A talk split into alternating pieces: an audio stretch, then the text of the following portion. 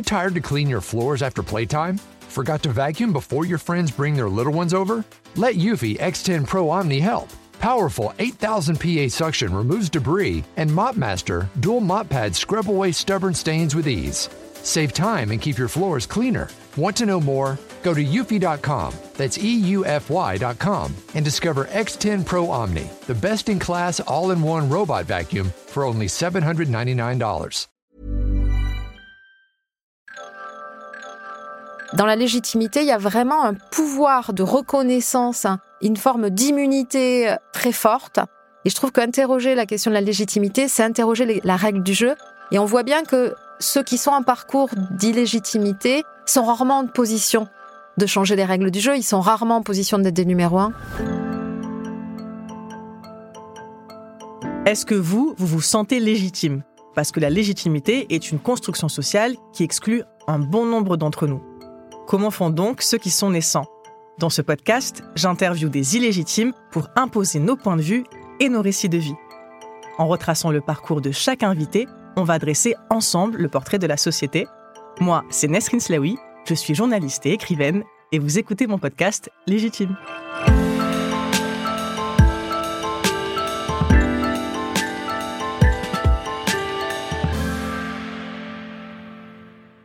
Bonjour Eugène Sénac. Bonjour. Merci beaucoup d'être mon invité. Alors, pour vous présenter rapidement, vous êtes politiste, euh, chercheuse au CNRS affiliée à Sciences Po. Et dans vos recherches et vos différents ouvrages, j'en ai un là euh, sous les yeux qui s'appelle Radical et fuite, qui est sorti en 2021. Vous vous intéressez à la question des inégalités et donc de l'égalité. On va en discuter euh, ensemble aujourd'hui. D'abord, pour euh, expliquer pourquoi vous êtes euh, dans ce podcast, en fait, la légitimité, c'est une construction sociale, c'est-à-dire qu'il y a des personnes qui sont nées avec et des personnes qui sont nées sans. C'est un peu le, le point de départ de ce podcast. Et je voulais d'abord avoir votre opinion là-dessus. Est-ce que c'est une construction sociale la légitimité ou est-ce que je me trompe? Alors la légitimité, c'est vraiment euh, une notion à la fois euh, fondamentale, essentielle et très complexe dans sa compréhension. Elle est éminemment politique au sens où elle nous amène à nous interroger sur le rapport entre les individus et la société, sur les rapports de pouvoir, sur justement euh, cette dimension de construction sociale et de ses implications en termes de hiérarchie. Euh, donc peut-être très rapidement, euh, avant de se consacrer à comment ça s'incarne dans nos sentiments de reconnaissance individuelle euh, et le fait d'être perçu ou non, ou de se percevoir comme légitime, je pense qu'il est important peut-être de dézoomer et de voir dans quel contexte ça s'inscrit.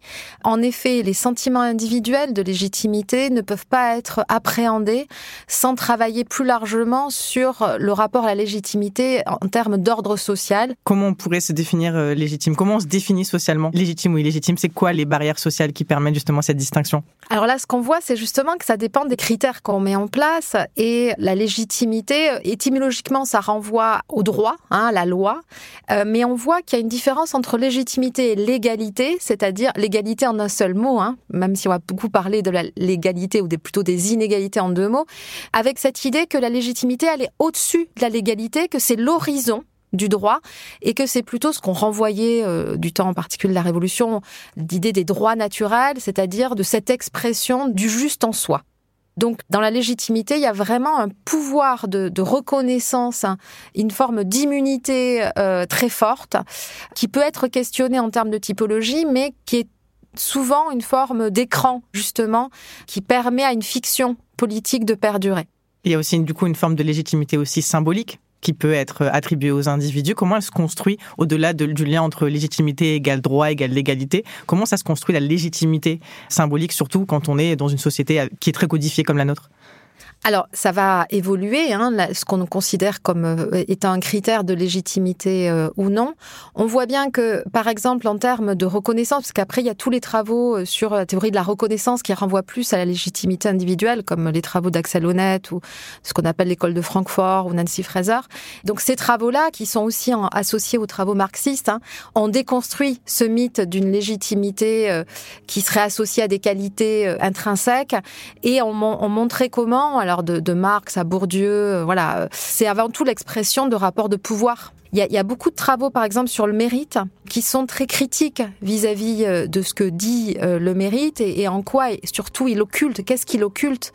Euh, Donc, aussi bien des travaux américains, par exemple les travaux de Sandels, mais aussi des travaux français. Annabelle Alouche a, sorti un petit livre sur le mérite.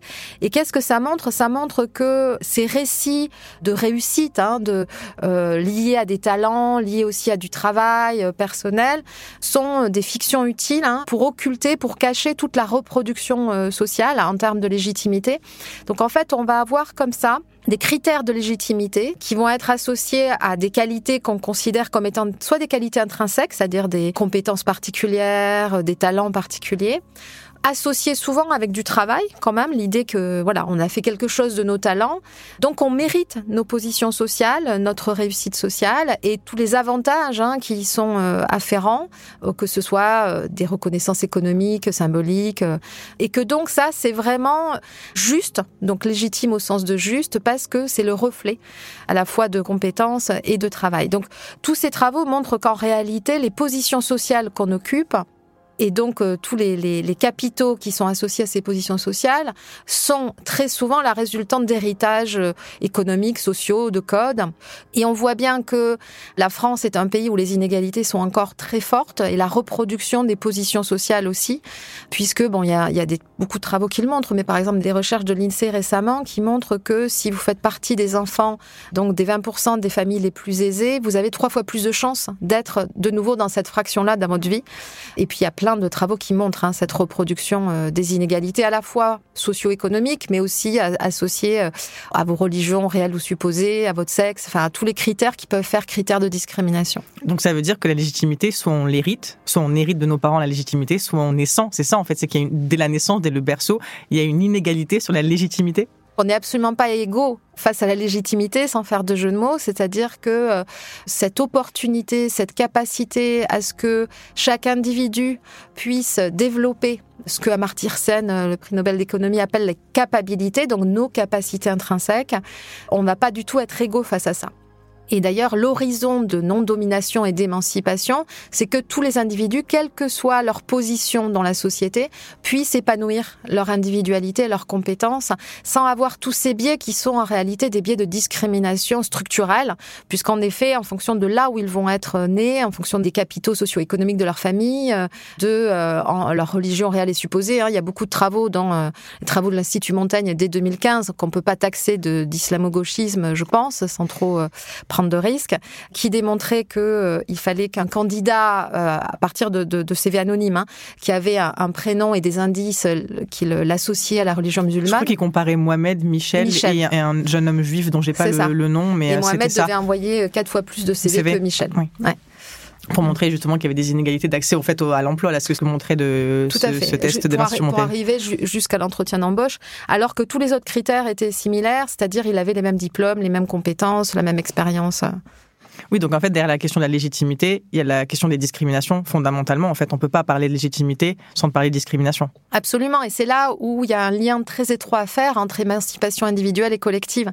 C'est-à-dire que on va pouvoir faire ce qu'on appelle le legacy, on va pouvoir bricoler euh, avec euh, nos héritages, parce qu'on est tous des héritiers. Hein. Il y en a qui héritent de privilèges, d'autres de discrimination. Mais euh, on va bricoler, il va y avoir des success stories, des histoires, des exceptions qui confirment la règle de la reproduction sociale. Mais si on veut réellement être dans une société où il n'y ait justement plus de discrimination structurelle et où les individus n'aient pas à performer leur, leur singularité et leur différence, il faut penser l'émancipation en l'entrecroisement du collectif, du structurel et de l'individuel.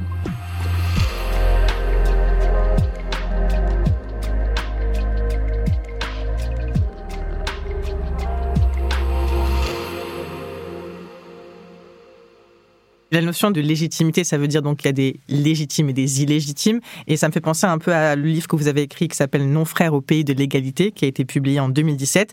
Et donc cette notion de non-frère, elle est intéressante parce que vous partez du slogan français de liberté, égalité, fraternité, en disant que dans ce slogan, il y a une partie de non-frères. Mais qui sont ces non-frères et ça veut dire quoi ne pas être un frère pour la République?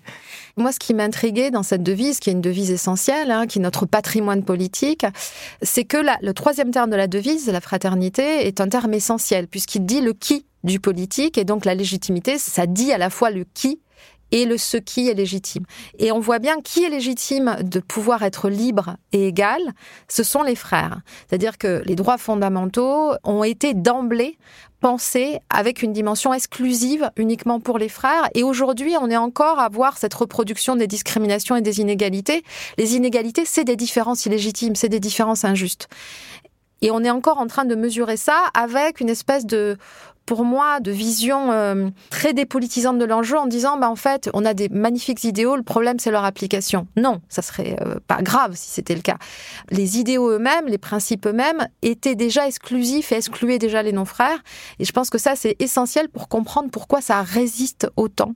Il y a toujours cette tension entre inclusion et exclusion. Et les non-frères, moi, je trouve que c'est un terme qui dit bien que quand on est assigné, identifié à cette espèce d'angle mort de la non-conformité, hein, on sera toujours par défaut.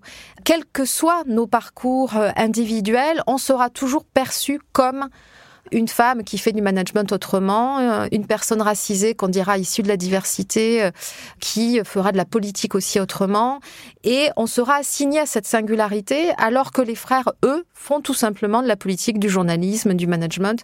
Ils n'ont pas à être en tension entre une identité assignée qui les singularise et des compétences prétendument neutres de liées à leur métier, à leurs compétences, à une mission.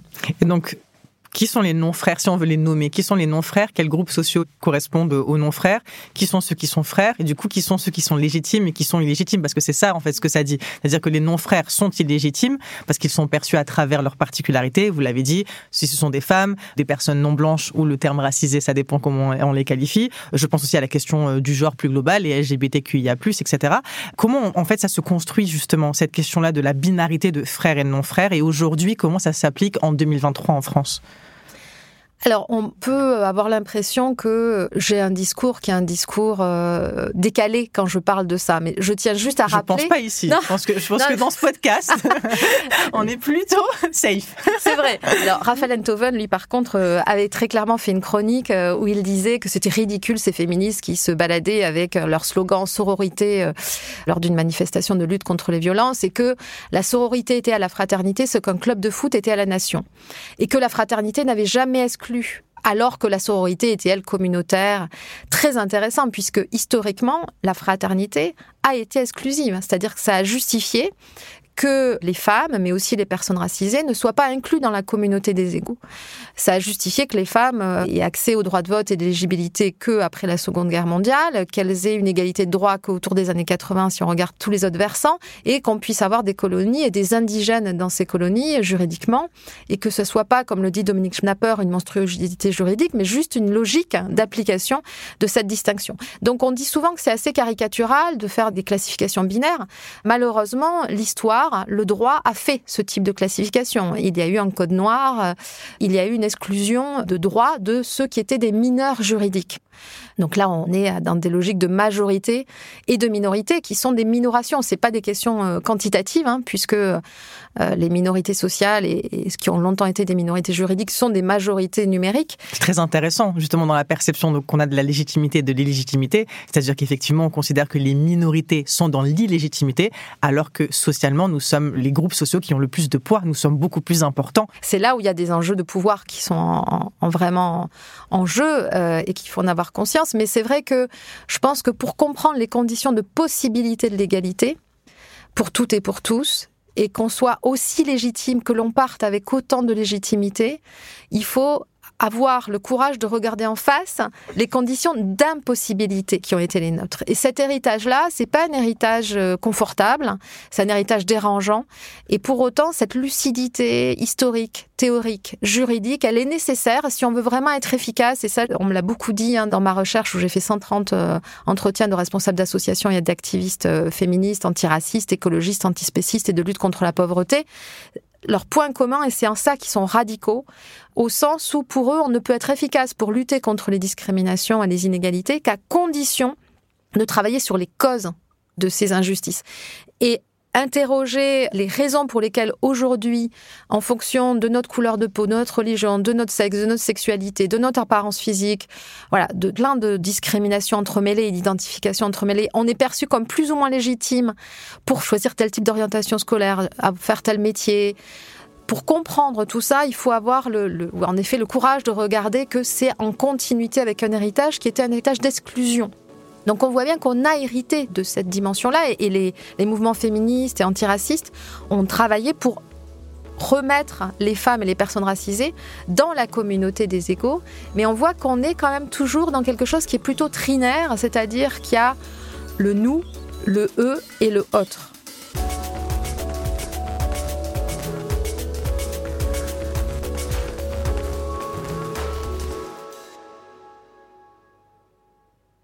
Vous avez parlé de la notion de diversité et je veux qu'on revienne dessus parce que c'est un terme que je n'aime pas du tout. La diversité, c'était un peu un étendard post-2005 quand il y a eu les révoltes urbaines suite à la mort de Ziad et Bouna qui sont morts dans un transformateur EDF après avoir été poursuivis par des policiers.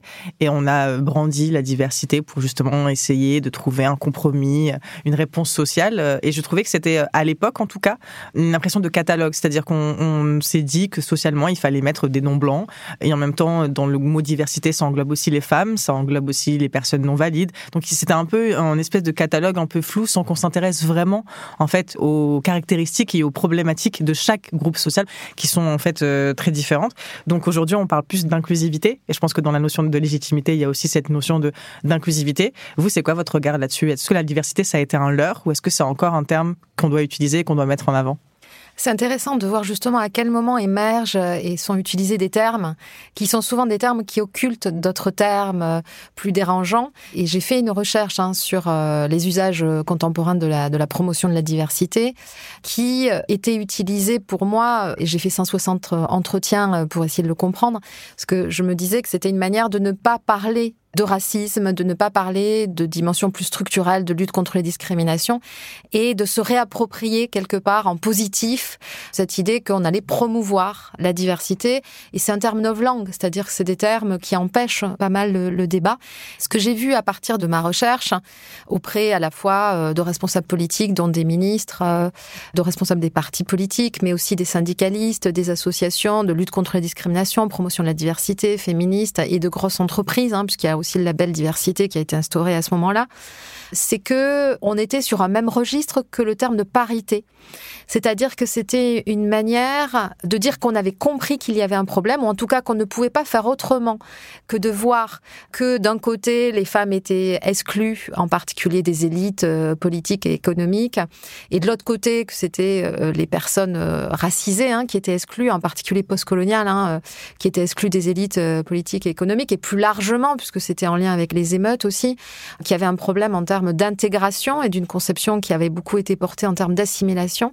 Et donc, reconnaissance du fait qu'il y a un problème et réponse en réalité qui ne prend pas en compte la dimension politique et structurelle du problème, mais qui en fait une question de parcours individuel, euh, de réussite avec cette idée que si on veut un peu et que les personnes qui, euh, parmi ces groupes-là, auront euh, la volonté, le travail, euh, les qualités pour intégrer les élites, le feront. Donc il y a pour moi une forme de renversement euh, de responsabilité, de dépolitisation hein, dans ces termes. Et j'ai l'impression aussi que pour s'intéresser à ces sujets-là, qui sont des questions donc de légitimité, d'égalité, il faut être un peu concerné, c'est-à-dire avoir subi soi-même des formes de discrimination. Est-ce que c'est votre cas? C'est intéressant parce que je me suis longtemps pas posé la question.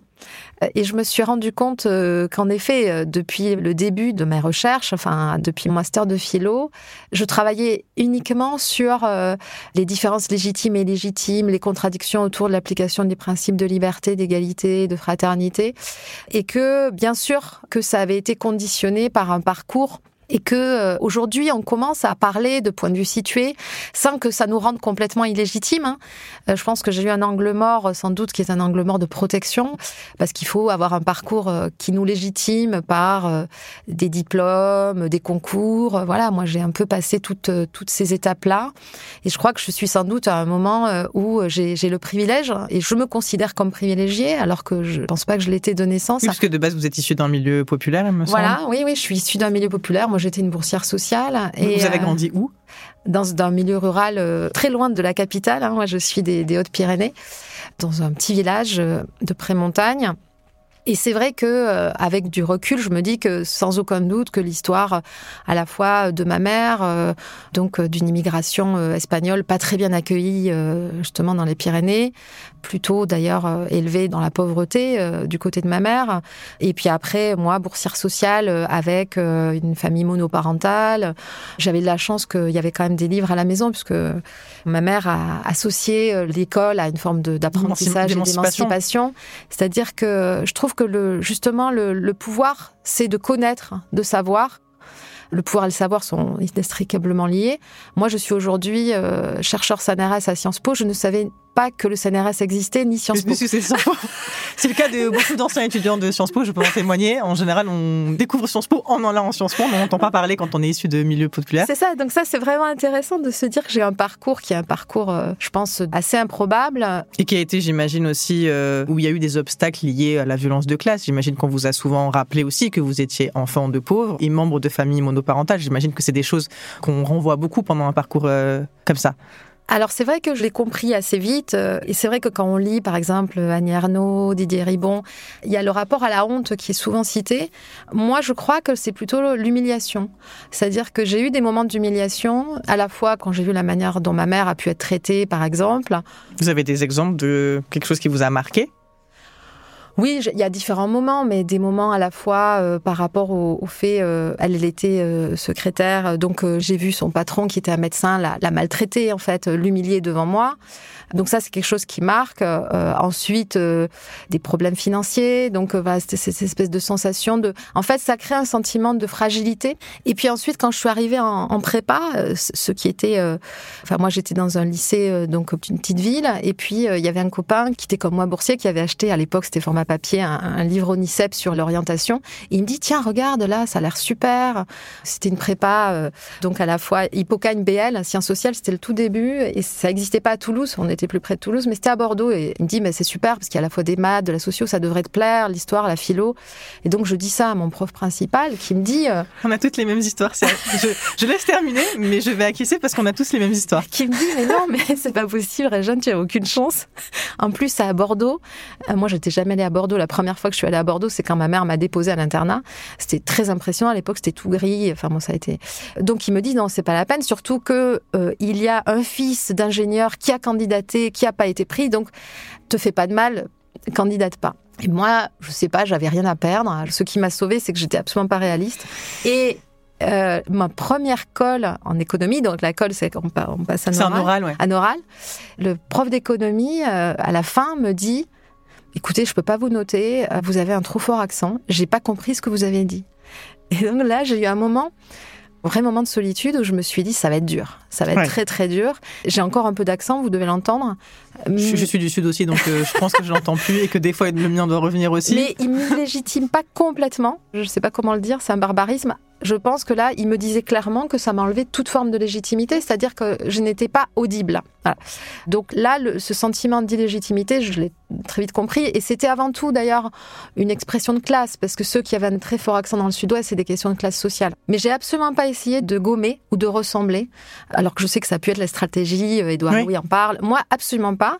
Moi, je pense que je me suis dit, je vais gagner ma légitimité par euh, ma production, par euh, mon travail aussi. Mon travail. Je crois que j'ai jamais eu honte parce qu'en fait, et c'est peut-être ça ma force, je me disais que c'était injuste et illégitime de leur part, que c'était pas moi qui étais illégitime, mais que c'était eux qui avaient une, une, prise de position qui n'était pas légitime. Qui était injuste du coup. Qui était injuste. Donc je pense que c'est ma conception assez idéaliste de ce qui était juste ou pas, ou le fait que j'ai cru naïvement aux promesses de la République assez longtemps pour pouvoir tenir et puis pour continuer mon chemin un peu euh, sans mimer, sans euh, leur ressembler. Je crois que j'ai eu raison parce que j'y arriverai jamais. Euh, je garderai toujours un peu mon accent, j'aurai pas un ethos conforme non plus. Et au final, peut-être que c'est comme ça en essayant de rentrer selon les critères de légitimité qui me semblaient les seuls légitimes, justement, les seuls pouvant juger de ma légitimité à être à tel ou tel endroit.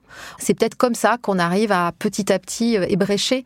Mais j'ai très vite compris aussi que les parcours individuels étaient euh, pas suffisants pour questionner structurellement. Dans ces parcours-là, en fait, c'est des parcours qu'on appelle des parcours de transclasse, donc des gens qui sont issus de milieux euh, sociaux et plutôt, comment dire, défavorisés et qui atteignent des classes qui sont sont considérés comme plus élitistes, etc.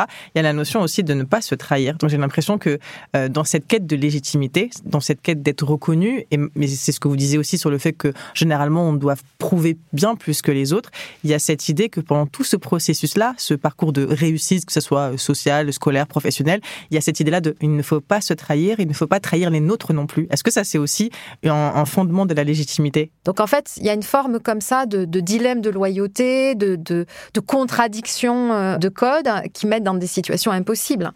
Alors que ceux qui sont d'emblée dans un confort, puisque leur code de socialisation, leurs codes hérités sont les mêmes que les codes dominants, ont pas comme ça cette dualité, cette dualité et, et ce sentiment que quoi qu'ils fassent, ils seront en décalage. La difficulté, je trouve, c'est ce luxe, ce privilège d'avoir le droit euh, de s'émanciper en tant qu'individu. Et donc le fait d'être associé à un collectif est beaucoup plus fort, paradoxalement, euh, pour les groupes minorisés, qui vont se sentir être des représentants avec eux ou malgré eux de la réussite de leur groupe euh, ou d'une trahison. Là, là-dessus, il y, y, a une forme d'émancipation à avoir, de questionnement.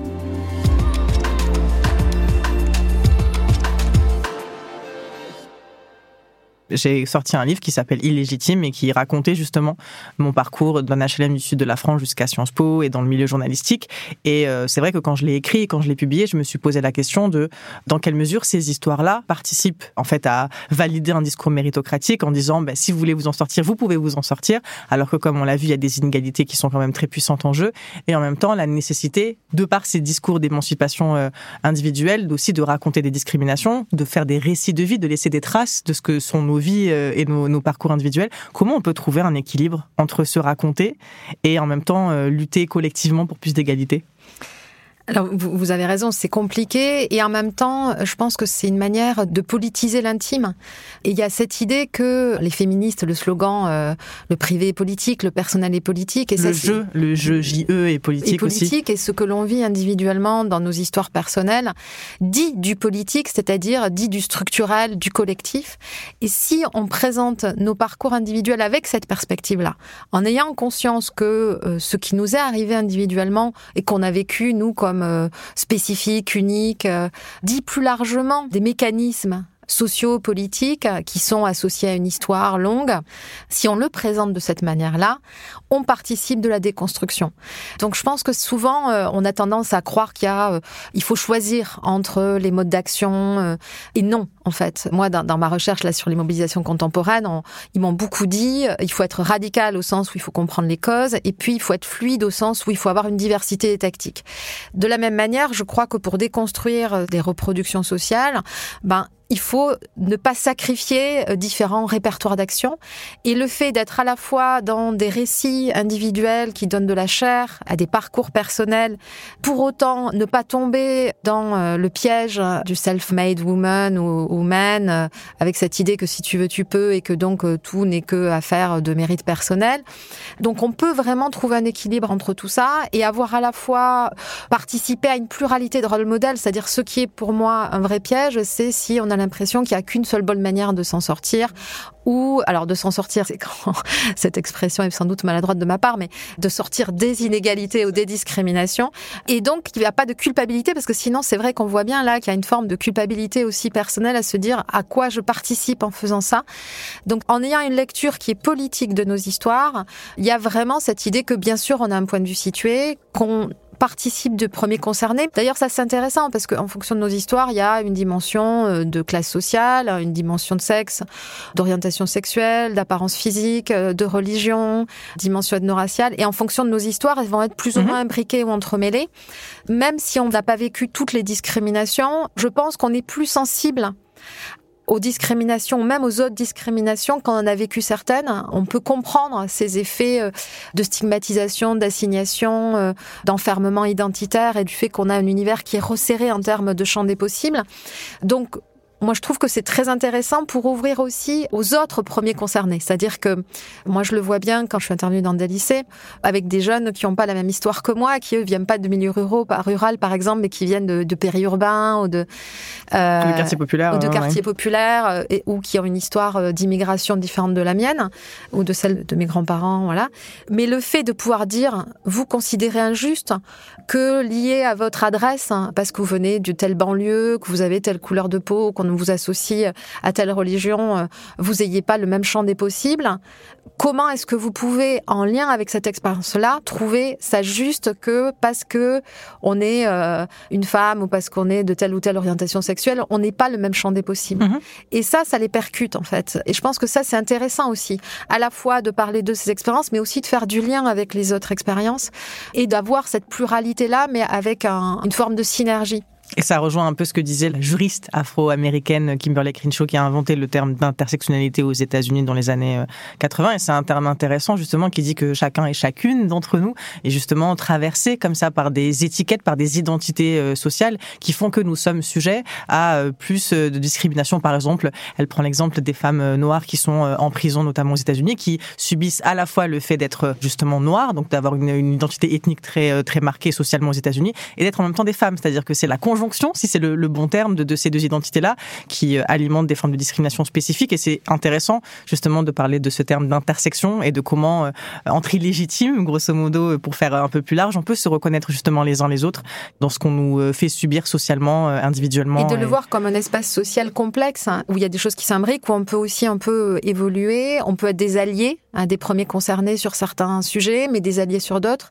Et que si l'horizon éminemment politique d'une égalité de non-domination on peut tout et tout y participer, chacun à notre manière. On m'a beaucoup cité euh, Lila Watson, euh, qui est aborigène d'Australie, dans cette enquête, qui disait si vous êtes venu pour m'aider, passez votre chemin.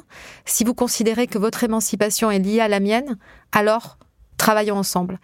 Et ça, je trouve que les récits personnels, ça peut être ça. Ça peut être qu'on est tous à un chemin où on n'a pas eu forcément les mêmes parcours, mais on peut premiers concernés, alliés, en reconnaissant notre partie de privilège aussi, essayer de, chacun et chacune à notre place, construire ensemble une société d'émancipation partagée. Eh ben, c'est le but de ce podcast. Je ne sais pas si on va construire une nouvelle société euh, plus égalitaire, mais en tout cas, on va essayer de participer à un espace d'échange où justement tous les récits euh, individuels seront euh, les bienvenus pour justement essayer d'en tirer le plus d'informations sur notre société et sur le fonctionnement. Est-ce que je peux vous poser une dernière question pour terminer? Est-ce que vous, aujourd'hui, vous vous sentez légitime? Alors je dirais que je ne sais pas si c'est le bon point, je pense que je me sens à ma place. Et je trouve qu'interroger la question de la légitimité, c'est interroger la règle du jeu, et on sera vraiment égaux si on est en capacité de changer les règles du jeu. Et on voit bien que ceux qui sont en parcours d'illégitimité sont rarement en position de changer les règles du jeu. Ils sont rarement en position d'être des numéros un. Donc c'est vrai que se demander comment on peut être plus en horizontalité que l'horizon, il est d'être d'être heureux ensemble. Et dans un moment où, d'urgence écologique, d'urgence sociale, on voit qu'on rabat quand même un peu les cartes sur euh, qu'est-ce qui a du sens dans ceux qui nous constituent, dans ceux qui nous lient, dans ceux qui nous divisent. Et donc arriver à co-construire ensemble une société juste et heureuse, c'est sans doute le défi. Merci beaucoup en tout cas, Régène Sénac, d'avoir été mon invité aujourd'hui. C'était un échange très enrichissant. Merci d'avoir écouté Légitime, un podcast présenté par Nesrin Slaoui et produit par Paradiso Média. Si vous avez aimé, n'hésitez pas à vous abonner au podcast, à le partager autour de vous, à nous laisser des étoiles et un commentaire sur votre plateforme d'écoute préférée. Vous pouvez aussi nous regarder sur les réseaux sociaux. À bientôt!